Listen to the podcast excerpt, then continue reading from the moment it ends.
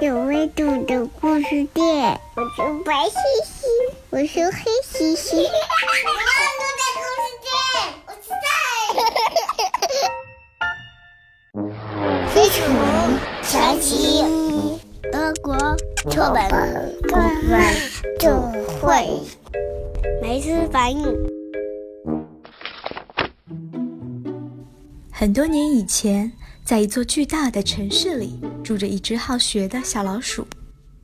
它对一切都充满好奇，常常会一个人躲在图书馆好几个月，读着各种由人类书写而成的精彩书籍。有一天，小老鼠看完书回来，一切都很安静，甚至有些过于安静了。曾经。成百上千只老鼠拥挤汇聚在城市中那些老房子里，和朋友见见面、吃吃东西。可仿佛一夜之间，所有老鼠都消失了。以前，居住在人类的地方既舒适又安全，它们拥有丰富的食物。作为一只老鼠，从人类的厨房甚至他们的晚餐盘子里偷些好吃的，是再容易不过的事情。对有些贪心的老鼠来说，有可能发生在它身上最糟糕的事，无非是人们的尖叫或者扫帚的驱赶。走开，走开，死老鼠，走开！可现在，各种奇怪的机械玩意儿到处都是，人类的世界变得危险重重。好几个星期过去了，小老鼠一个朋友都没有遇见。他从报纸上看到了新式捕鼠器的消息，这可真是个可怕的发明啊！一定是这个东西把他的朋友们吓跑了。可是，他们到底逃到哪里去了？小老鼠来到了港口，他猜测朋友们一定是坐船离开了。可没想到，几只饥肠辘辘的猫咪虎视眈眈地守在轮船前，堵住了它的去路。小老鼠很幸运地逃进了下水道，那里漆黑一片，静谧无声，它终于觉得安全些了。当小老鼠穿梭在迷宫一般的下水道里时，它闻到一股潮湿的气味，听到某种轻微的吱吱声，突然。许多翅膀拍打着他的脸，黑暗中飞出一群幽灵般的家伙，它们看上去有些像老鼠，也长着小小的眼睛和巨大的耳朵。可当它们飞起来的时候，那黑色的翅膀有力极了。也许是受到了那些会飞的家伙的启发，小老鼠突然有主意了，它要学会飞翔。到家后，它立刻制定计划。他先收集来大大小小的木板、报纸、细绳和胶水，接着他开始搭建两只巨大的翅膀和一只很小很小的尾翼。最后，小老鼠决定在一个空旷的大厅里试试它的发明。那里没有危险的风，只有数不尽的庞然大物喷着气，载着一群又一群的乘客穿行而过。小老鼠爬到高处，猛地向空中一跃，它居然飞了起来。它在空中只滑翔了一会儿，就快速地坠向地面。咚！小飞行员从轨道旁滑过，险些就撞上那些巨大的轮子。小老鼠失望地坐在摔烂了的翅膀旁边，看着巨大的蒸汽汽车。也许这才是它需要的。这一回，它组装的东西变得复杂多了。他用了各种零件，有从手表上拆下来的小齿轮，有小铁盒子，有螺丝，还有打火机。可现在这架新飞机的动力又过于强大了，它转着转着就失去了控制，得给它装上翅膀和控制方向的东西。一连好几个星期，人们总是发现身边的东西莫名其妙的不见了。原来是聪明的小老鼠在四处搜寻必要的材料，来改造它的发明。渐渐的，一架崭新的飞行器从一堆零件中诞生了。这架新飞行器让人眼前一亮，一个装满了水的锅炉制造着蒸汽，泵推动着齿轮转动，最后旋转起来的是螺旋桨。每次小老鼠测试引擎的时候，螺旋桨就刮起一阵狂风，把它的设计图纸都吹得到处都是。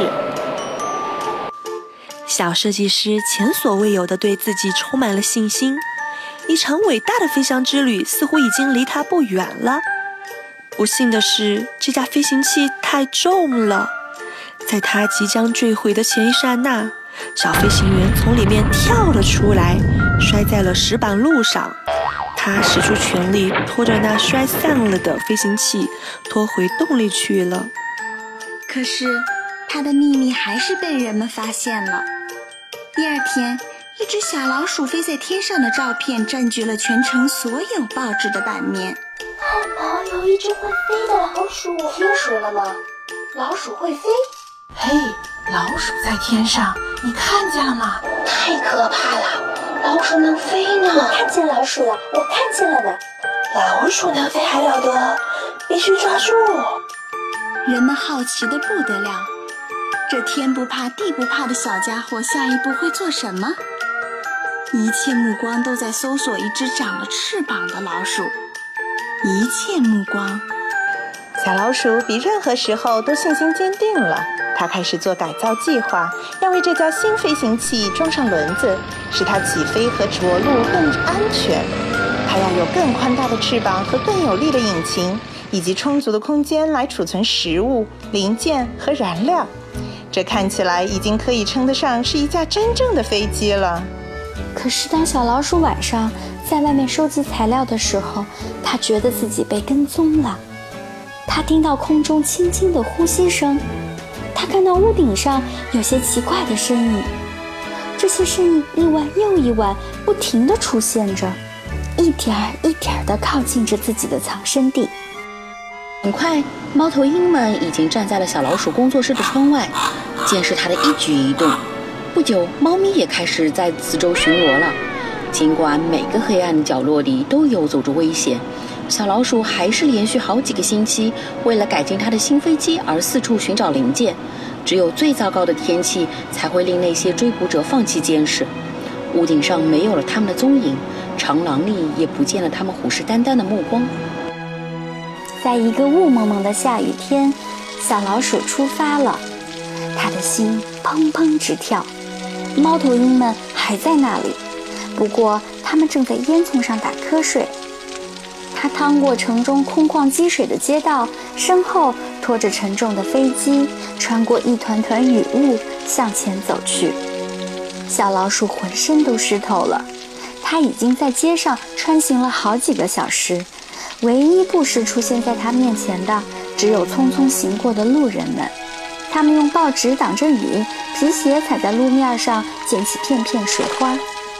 终于，透过雾气。小老鼠看见了城市里最高的建筑——教堂的钟楼。